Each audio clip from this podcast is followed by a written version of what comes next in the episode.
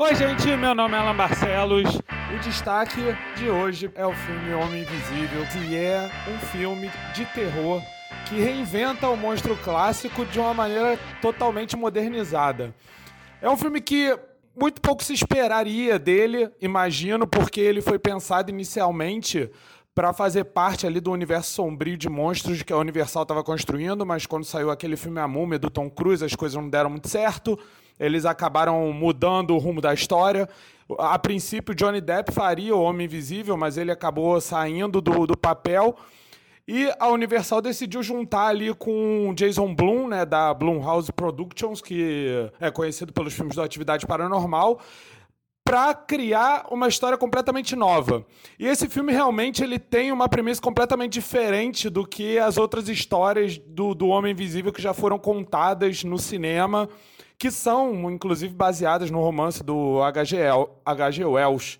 E o, é, né, no caso, essa modernizada tem a ver com o fato de que o Homem Invisível agora é um marido abusivo perseguindo a esposa que está tentando fugir dele. A história foca na Cecília, que é a personagem da Elizabeth Moss, que está espetacular no filme. É uma atriz realmente fantástica e, e ela dá um peso muito forte, emocionalmente falando, para o filme.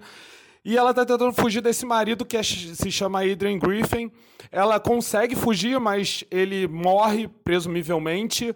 Só que depois ela começa a ser perseguida e ela começa a questionar se ele realmente morreu, a acreditar que ela está sendo perseguida por esse homem invisível que é o marido dela, abusivo. Então é um filme que ele pega uma premissa bem, bem moderna, que vem sendo muito discutida atualmente, insere nesse contexto do filme de terror do Homem Invisível e constrói uma história que realmente vale a pena. É uma história que tem muitas reviravoltas, em alguns momentos até acho que se perde um pouco a, a, no enredo, justamente para tentar construir essas viradas.